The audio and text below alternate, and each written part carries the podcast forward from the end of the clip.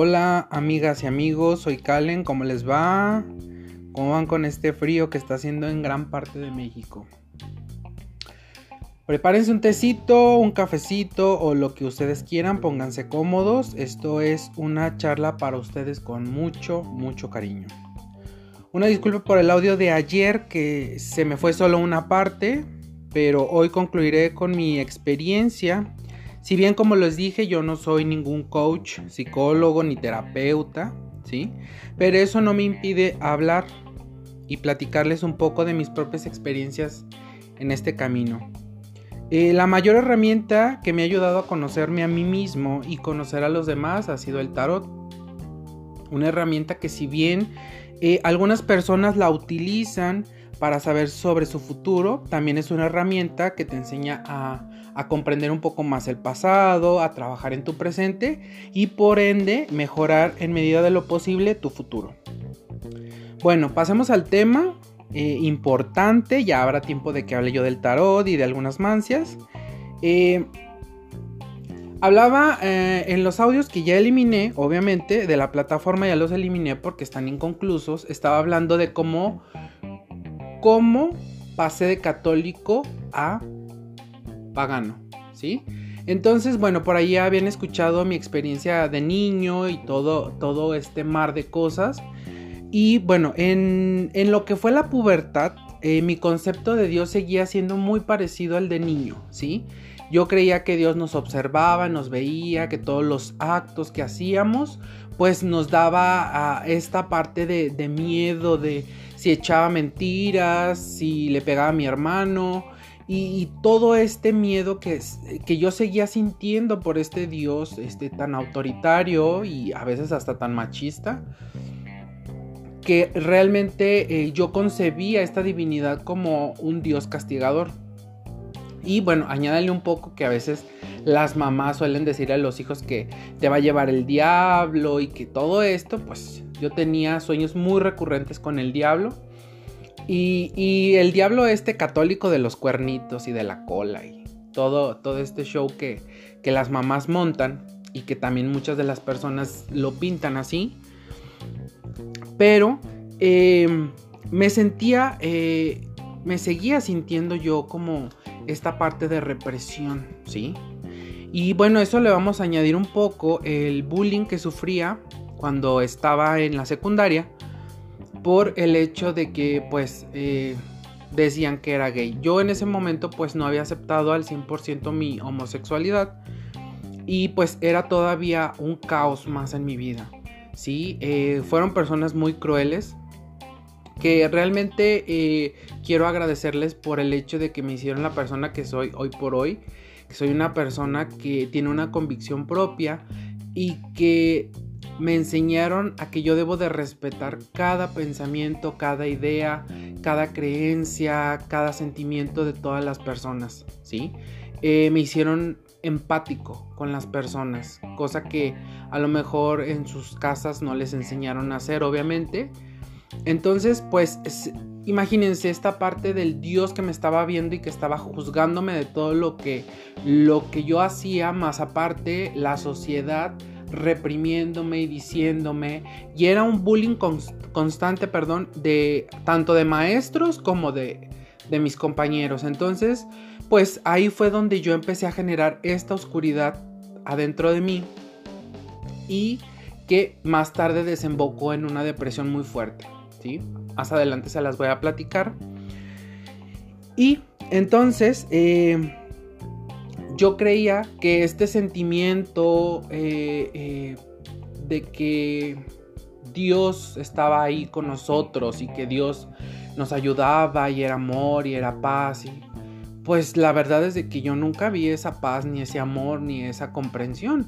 ¿sí? Sobre todo porque eh, era muy constante lo, repetitivo de, estas películas que a veces salen este, en la Semana Santa de, de que pues Jesús se entregó por nosotros, que los diez mandamientos y todas estas películas que te hacen ver para que comprendas eh, lo que es el pecado y, lo que está mal y lo que está bien.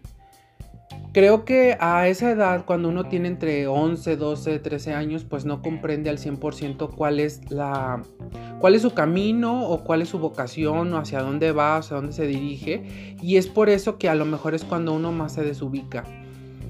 Creo que que había una fuerza superior, sí, una fuerza superior que me ayudaba a seguir adelante y no hacer algo de, los, de lo que después me arrepintiera, ¿no? Porque obviamente pues cuando estás en estas eh, depresiones y en esta oscuridad profunda, pues te pasa por la cabeza mil y un veces que te quieres suicidar, ¿sí?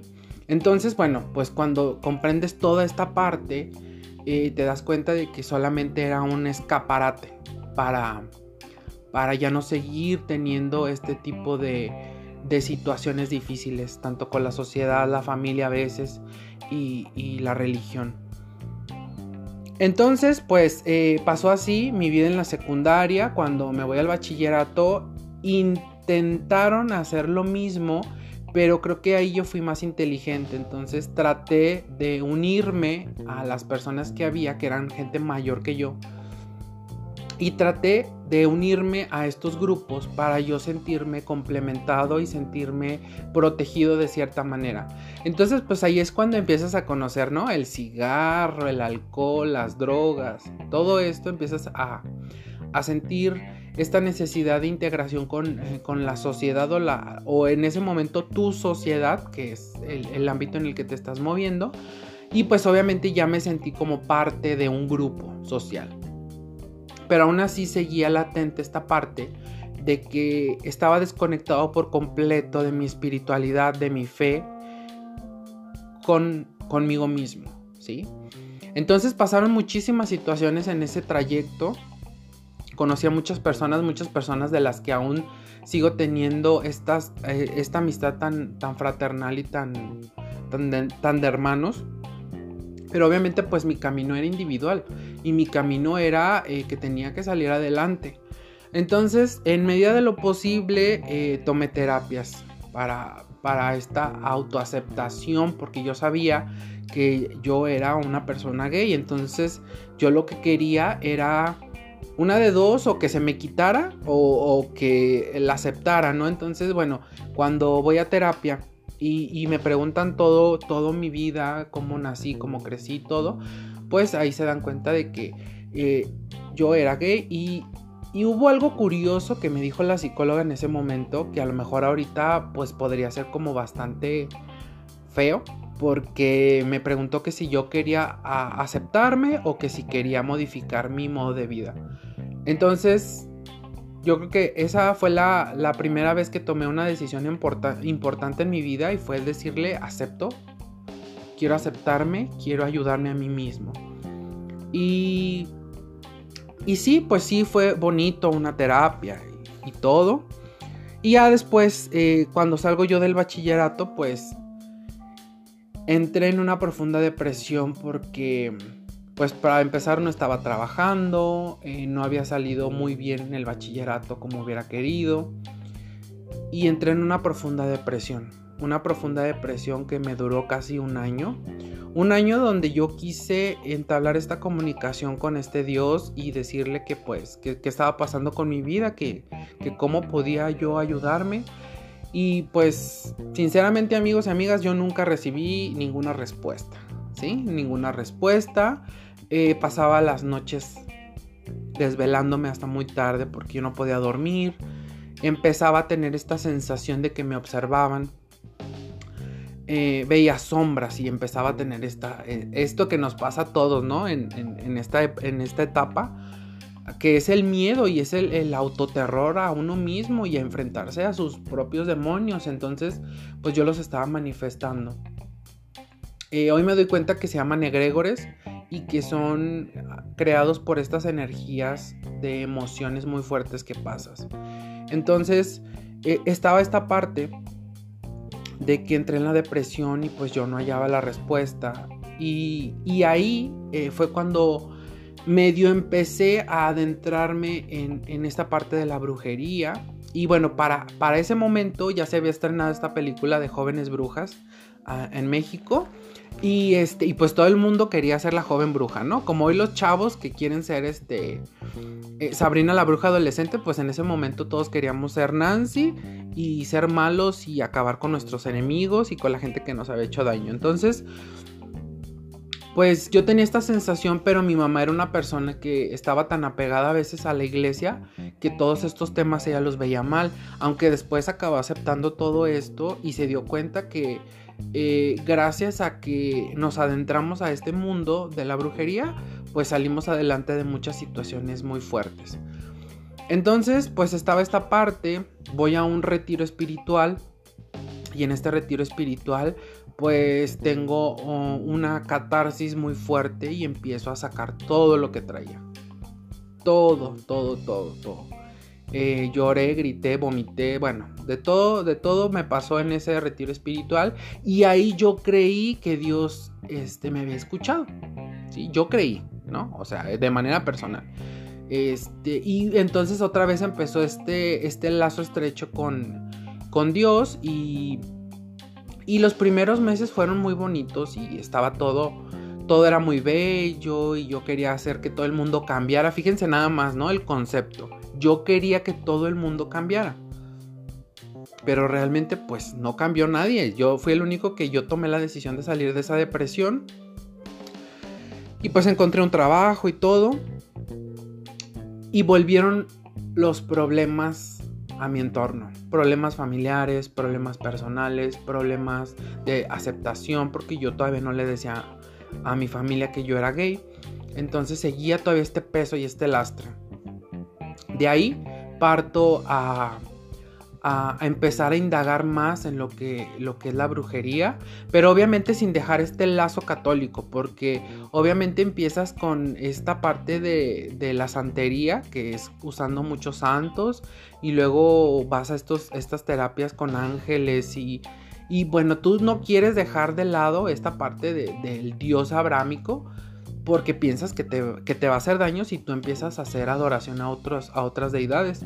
Entonces, no lo dejaba de lado, pero también en ese momento entra una deidad muy fuerte, que para mí es una deidad mexicana y que es una deidad que sí, obviamente está en muchas partes del mundo con la representación de alguna, de un dios, una diosa, pero en México, bueno, pues es, es la niña blanca, la Santa Muerte. Eh, yo tuve eh, el honor de tener este contacto con ella. Sé que mucha gente le tiene mucho recelo, le tiene miedo.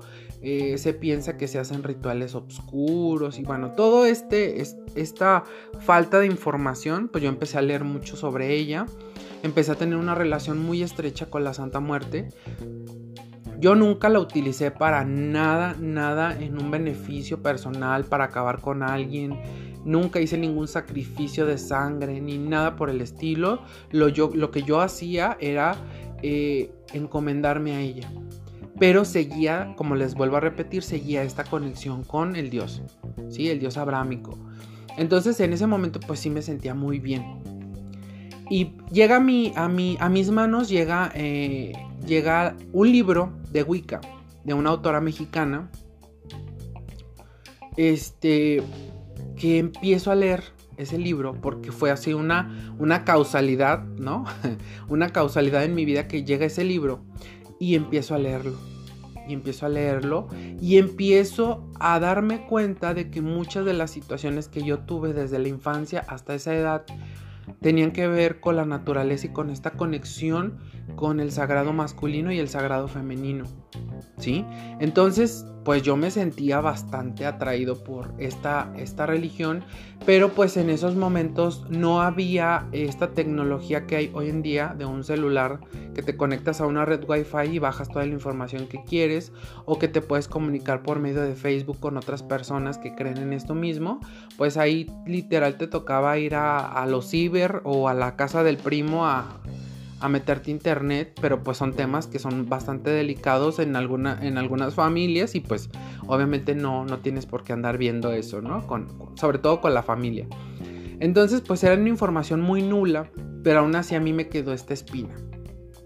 Para ese momento yo ya había conocido a la deidad con la cual es mi diosa madre y va a seguir siendo mi diosa madre hasta el final de mis días, que es la diosa Hécate yo ya la tenía en este concepto de que yo me sentía atraído con ella.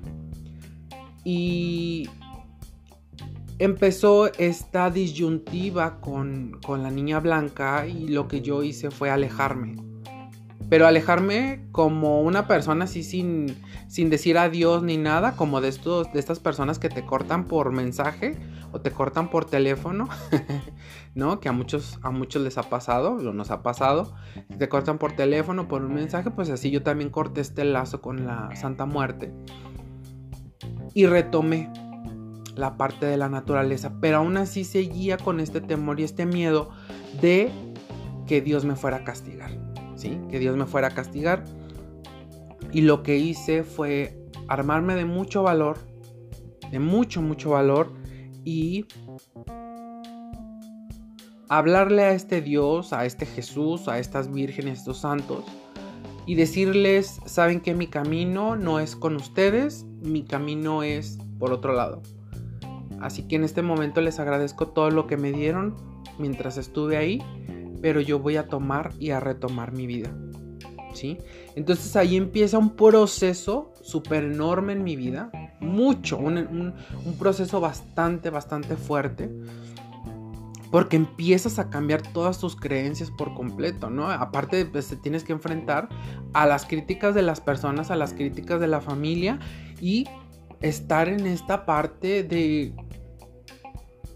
o sea, si le estoy haciendo bien o no lo estoy haciendo bien, es pecado o no es pecado, ¿no? Y empiezan a surgir tantas y tantas y tantas preguntas que, que titubeas en el momento en el que tú quieres eh, dejar por completo el catolicismo. Entonces, para entrar al paganismo o a la Wicca o a la brujería, eh, pues es un proceso que se vive muy fuerte. Y no solamente es un proceso de dejar de creer, es un proceso en el que tú también como persona tienes que hacer muchos cambios, cambios desde adentro. Porque tendemos a creer que por el hecho de, ser muy religiosos, entre comillas, quiere decir que ya somos espirituales. Y nada tiene que ver. Una palabra es muy distinta a la otra y un sentimiento es muy distinto al otro. Entonces imagínense nada más, es enfrentarte a tu propia oscuridad. Yo me tenía que enfrentar a una sociedad, a una familia, aceptarme tal cual era, ¿sí? De manera física, de manera mental, de manera espiritual. Tenía que enfrentarme a mí mismo, sacar estos miedos, estas inseguridades que venía arrastrando de que estaba muy niño, ¿sí? Y a veces que vienen desde generaciones atrás. Entonces, empezó un proceso bastante largo. Tuve muy buenas experiencias cuando empecé a conocer a más gente dentro de la Wicca y tuve muy malas experiencias porque digo, no voy a hablar de nadie en específico, pero hubo personas que realmente a la Wicca la usaban solamente para deseos propios y ni siquiera los podría llamar como Wiccan. Eran personas que usaban esta parte de la brujería y de la magia para un beneficio con dolo ¿sí? Entonces eh, llega un momento en donde, todo esto a mí me afecta demasiado, muchísimo. Eh, y estas personas intentaron hacer cosas para, para dañarme y bueno, en ese momento lo lograron y me desconecto un año por completo de todo. Yo me desconecté de la tecnología, me desconecté de las amistades, de todo el mundo me desconecté y le dije a, mis deidades, a mis dioses, ¿sí? a mis padres hoy por hoy, les dije, necesito que se alejen de mí porque a mí me está trayendo mucho daño. ¿Sí? Me está, me está haciendo muchísimo daño. Y yo no quiero sentir eso, porque ya lo había sentido alguna vez. Y ahí me di cuenta que tuve un desierto espiritual, como dice mi pareja, que me sentía seco, seco en todos los sentidos. Lo único que hacía era, era un robot. Yo dormía, me levantaba, trabajaba, comía, llegaba a mi casa, me dormía y eso era una rutina de un día y otro y otro y otro. Ya no sabía qué más hacer. Se me juntaron muchas cosas, muchas situaciones económicas, familiares. Sí, había muchos problemas dentro de mi casa y todo se juntó yo llegó un momento en donde otra vez este, este sentimiento de querer dejar este plano existencial llegó a mi cabeza y yo dije, yo me quiero morir. ¿yo para qué estoy viviendo si, si estoy mal? Por suerte siempre he tenido a mis gatijos y a mis perrijos y este y por ellos yo creo que seguí adelante. Y también porque de cierta manera mi, diosa madre y mi dios padre no me dejaron en ese momento. A pesar de que yo les dije que me dejaran, han de haber dicho, no, a este lo vamos a dejar que se revuelque que se enlode y que él solo salga de ese lodo porque él no entiende ni por las buenas. O sea, no entiende por las buenas, a lo mejor va a entender por las malas. Y muchos seres humanos somos así, entendemos por las malas. Entonces, vivo este proceso y un día yo les pido una señal. Fíjense nada más la connotación. Yo le pedía señales al dios abrámico, nunca me las contestó. Y cuando yo me pongo a platicar otra vez con ellos y decirles qué es lo que quieren de mí, denme una señal. Se me reveló una señal muy personal y ahí me di cuenta que yo tenía que seguir en este camino. Y de ahí yo regresé con mucha fuerza. Obviamente seguía habiendo y existiendo inseguridades y miedos, pero fue cuando yo tomé a la Wicca otra vez. ¿Sí? Tomé a la Wicca y dije, lo voy a hacer bien, me voy a entregar a la Wicca, voy a, salir adelante y voy a trabajar conmigo mismo. Y hasta la fecha sigo trabajando conmigo mismo. El que crea que por el hecho de llegar a un aquelarre, a un coven, con un guía espiritual, con un maestro, y que ya sanó todo y que ya dejó por completo todo un pasado y que dejó por completo todas estas, estas cosas que nos hacen daño es falso. Al contrario, eh, salen más cosas, o sea, es como un mar. ¿sí? Es como una biblioteca, si yo me lo imagino, es una biblioteca con muchos libros y muchos archivos, pero todos regados. Y lo que te toca a ti es acomodarlos. Entonces, imagínense nada más el proceso tan fuerte que tienes que vivir día con día. Te enfrentas a ti mismo, que yo creo que es el trabajo ah, de un guerrero, siempre lo he dicho. Te enfrentas a la sociedad, te enfrentas a la familia, que a veces la familia es la más dura de todas. ¿sí? Para muchos, a lo mejor, conmigo en mi caso, mi mamá ya había cambiado muchos conceptos y era por eso que me comprendía. Pero yo sé que hay padres que son muy duros a veces con sus hijos y creo que en vez de acercarse, es mi humilde opinión y no estoy haciendo ninguna crítica para nadie, en vez de acercarse con su hijo y preguntarle, ¿me puedes explicar en qué quieres creer o qué quieres creer? ¿Sí? Antes de juzgarlo, antes de hacer un mar de cosas en su cabeza y pensar que que estás haciendo mil y un maldades en este mundo yo creo que sería mejor acercarse y platicar. Ese es mi concepto. Digo, yo pudiera decirlo de manera personal, no soy papá. A lo mejor el día que yo sea papá, a lo mejor me puede pasar lo mismo, no lo sé. Pero te enfrentas con muchas cosas. Con muchísimas cosas. Muchas. De las cuales a veces también te quieres salir. Y no es porque no estés a gusto, sino por el hecho de que dices, otra vez tengo que enfrentar este miedo, otra vez tengo que enfrentar esta inseguridad, otra vez me siento mal, otra vez tengo depresión, otra vez tengo enojo, ira, porque todo el mundo cree que ya por el hecho de que ya meditaste 15 minutos y que ya aprendiste una varita de incienso, hiciste este ambiente místico mágico, ya vas a andar regando dulzura y amor y felicidad a todos lados. Y no es cierto.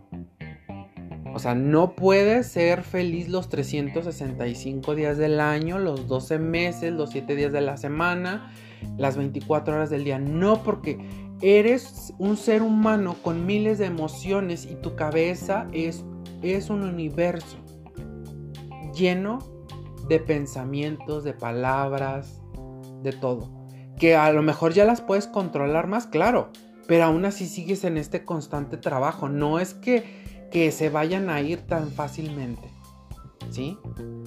Entonces, sí, el proceso de ser católico a pagano, pues no fue nada sencillo, no fue nada fácil, pero me di cuenta que hoy por hoy, cada cosa que realizo, cada éxito que logro, cada momento en que me siento pleno, lo agradezco completamente a mis dioses, a mí mismo y a lo que me rodea. Agradezco cada situación que pasé en algún momento, porque de ahí te haces más fuerte y de ahí te sabes levantar.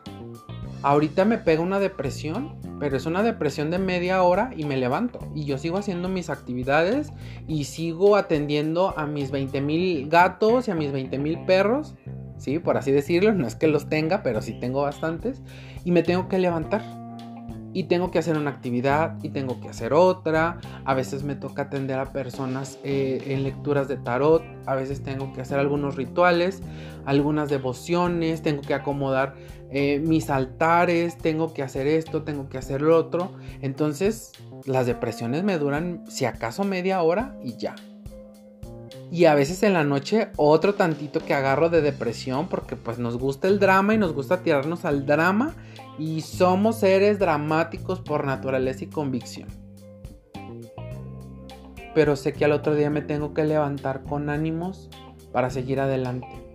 Y que si bien sigo trabajando en muchos de mis defectos, muchísimos, porque yo tengo muchos, yo no solamente tengo uno, muchos, pero los trabajo de una manera distinta cada uno. Y, si me preguntan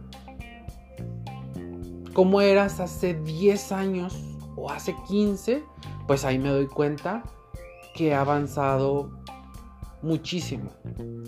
Y que si hoy por hoy me siento en una de las cimas de tantas montañas que tengo que subir, me siento bien y me siento feliz y pleno con lo que hice. Con muchas cosas que he hecho y con muchas que voy a hacer. Entonces, solamente es que miren la vida con otra perspectiva.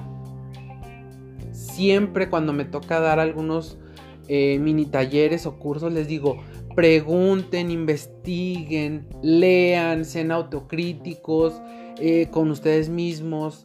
Traten de investigar lo más que puedan, lean todo lo que, todo lo que les llegue, pero analícenlo no se desborden en criticar, porque digo, en este camino espiritual, en el camino de la sociedad de cualquier rubro, eh, laboral, familiar, eh, religioso, las críticas son al por mayor. Y yo sé que por esto y por otras cosas me pueden criticar muchísimo. Que me tiene sin cuidado, pues claro. No me tiene, yo a mí no, yo no necesito que, que me acepten y me quieran. Mientras yo me acepte y me quiera, me basta y me sobra. Pero pues están las críticas. De hecho, hace ya un tiempo escribí un post en mi Facebook. Eh, me pueden encontrar en Facebook como Yeshua A. Alanis. Y en Instagram me hallan como Calen Levy. Calen con K Levy. ¿Sí? Bueno, no me quiero desviar del tema, les quiero leer solamente esto que yo escribí porque he notado que en Facebook, eh, sobre todo en el ámbito pagano, en la brujería y en la Wicca, pues la gente es crítica más no poder y todo, todo critica.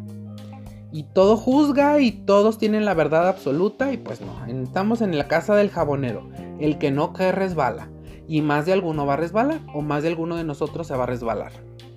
Se los voy a leer y con esto voy a hacer este cierre Perdónenme porque los otros audios no se fueron como yo quería.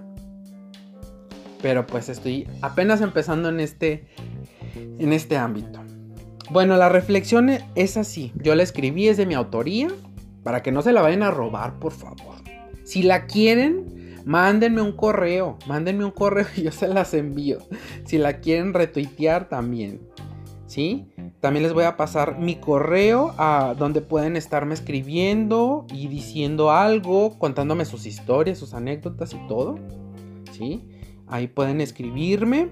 Eh, mi correo eh, eh, también es calen con K Calen con N 77725 arroba gmail.com. Se los voy a volver a repetir. Calen 777, tres veces el 7, 25, va todo junto, arroba gmail.com. Ahí puedo recibir todos sus correos, sus críticas, sus destrucciones y todo. no se crean, no se crean, solamente estoy bromeando. Bueno, vamos a acabar con esta reflexión que hice en algún momento, que por ahí debe de andar en Facebook y que más de alguno lo compartió. Y dice así. Cuando comenzamos un nuevo camino espiritual y estamos transformando nuestra mente, comenzamos a ser un tanto críticos, tanto con nosotros mismos como con los demás. A veces nos volvemos verdugos y jueces de percepciones distintas a lo que piensan otros o de conocimientos aprendidos de algunos facilitadores. Sin embargo, no buscamos nunca un trasfondo de el comentario o la enseñanza que se nos quiere compartir, ¿sí? De la otra persona.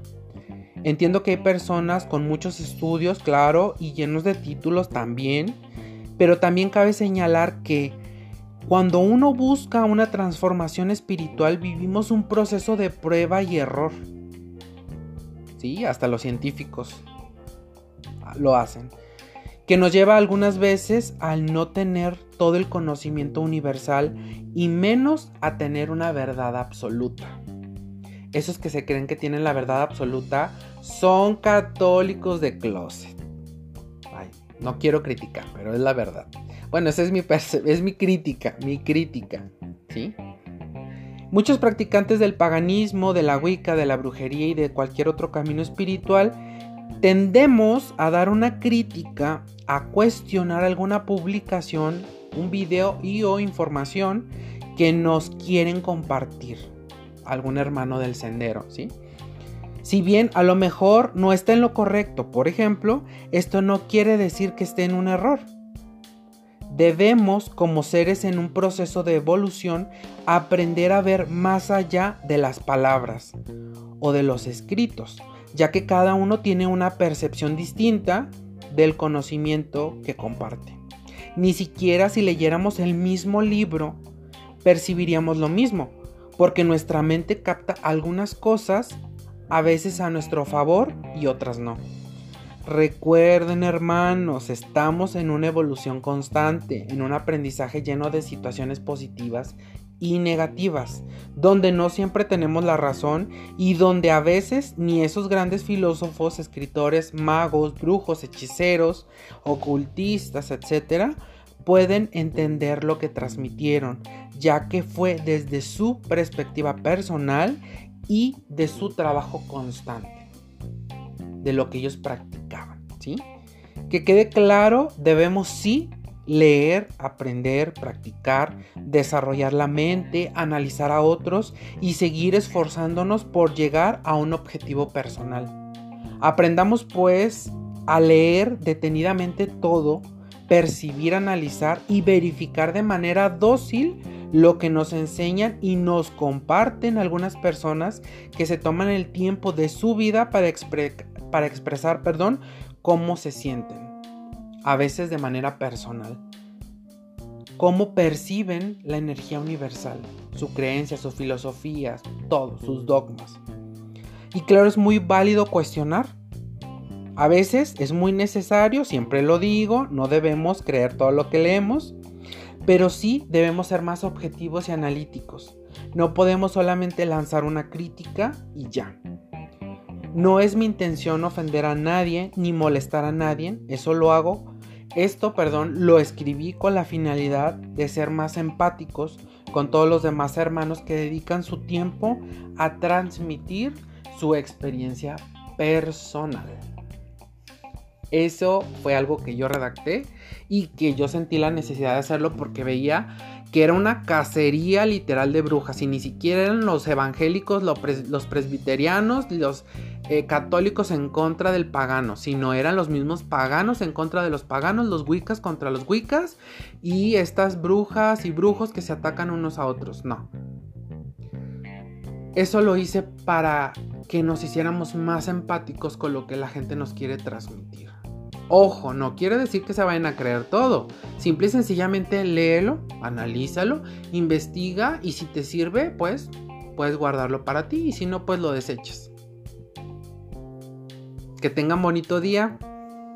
Soy Calen y ya les pasé mis redes sociales, se las vuelvo a repetir. Me encuentran en Instagram como Calen Levy. Me encuentran en Facebook como Yeshua A. A. Juárez. ¿Sí? Y les repito, el correo es calen77725 arroba gmail.com. Y bueno, vamos a hacer un día a la semana, voy a hacer un programa de relatos de terror, experiencias paranormales y estas cosas que a veces a la gente le dan mucho miedo y a mí me encantan, ¿sí? Lo sigo viendo. Muchas bendiciones, feliz encuentro, feliz partida y feliz reencuentro otra vez. Hasta la próxima.